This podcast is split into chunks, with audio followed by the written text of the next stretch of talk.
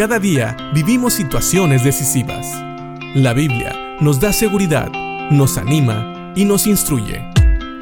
Impacto Diario con el doctor Julio Varela.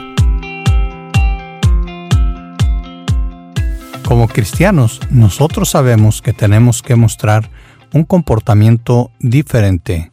Dios nos llamó a ser luz y sal en esta tierra. Y muchas veces por convivir con muchos creyentes, se nos olvida que fuera de la iglesia, fuera de aquellos que creemos en Cristo como Señor y Salvador, hay otro grupo de personas que no han creído y que se comportan diferente a nosotros.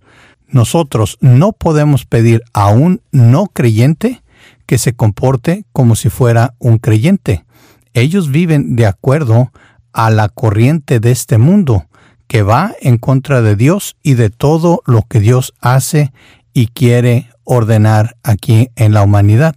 Y esto lo digo porque así como nosotros hoy en día, Pablo también tuvo que pedir a los tesalonicenses que oraran por él, por Silas y Timoteo, porque, como él le recuerda, no todos en este mundo son creyentes.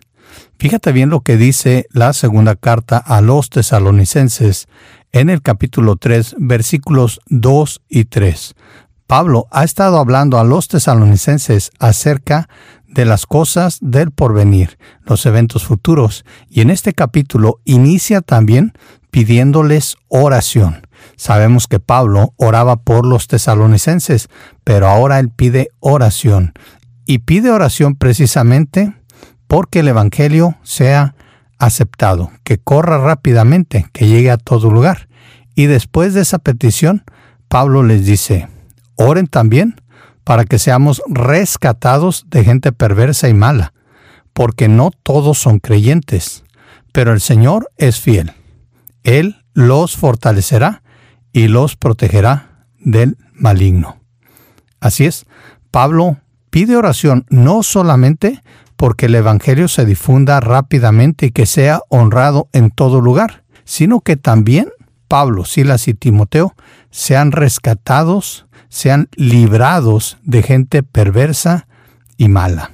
Tristemente, tenemos que decirlo así, hay mucha gente que no conoce a Cristo como Señor y Salvador, y si no están con el Señor, pues están con el enemigo. Y muchas de estas personas, no podríamos decir que todas, se dejan usar de una manera especial para atacar a los creyentes. Aún hoy en día hay lugares donde la vida de los cristianos corre verdadero peligro. Siguen matando a muchos que predican el Evangelio, aún personas que por simple y sencillamente reunirse en su iglesia y estar alabando a nuestro Señor y Salvador, han muerto han llegado estas personas, como dice Pablo, malas, gente mala, gente perversa, que va en contra de Dios y mata a sus hijos.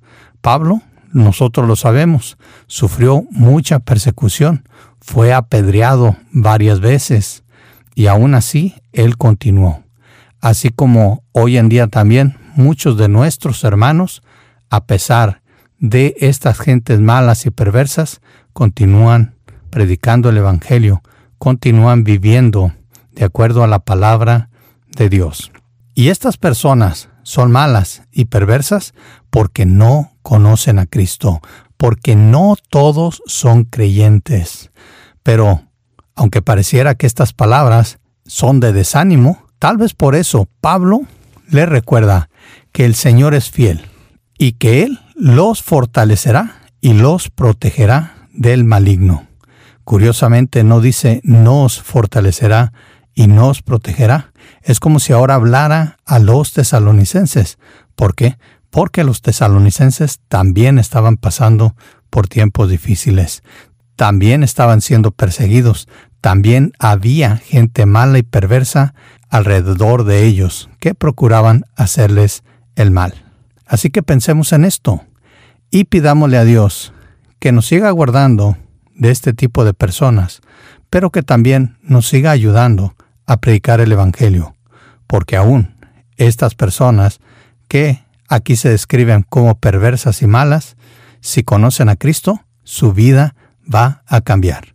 Recuerda que algún día, en el pasado, nosotros también fuimos catalogados como personas malas, como personas perversas, porque no éramos creyentes y tal vez no hicimos cosas tan malas como perseguir o matar cristianos, pero si no teníamos a Cristo, igual estábamos perdidos. Así que piensa en esto. Oremos por la protección de nuestros hermanos que viven en zonas difíciles, en lugares donde ser creyente pudiera costarles la vida. Pero también oremos para que el Señor toque el corazón de estas personas que están siendo usadas por el enemigo, porque ellos también necesitan salvación y también pueden ser salvos en la sangre de Cristo. Piensa en esto y que Dios te bendiga.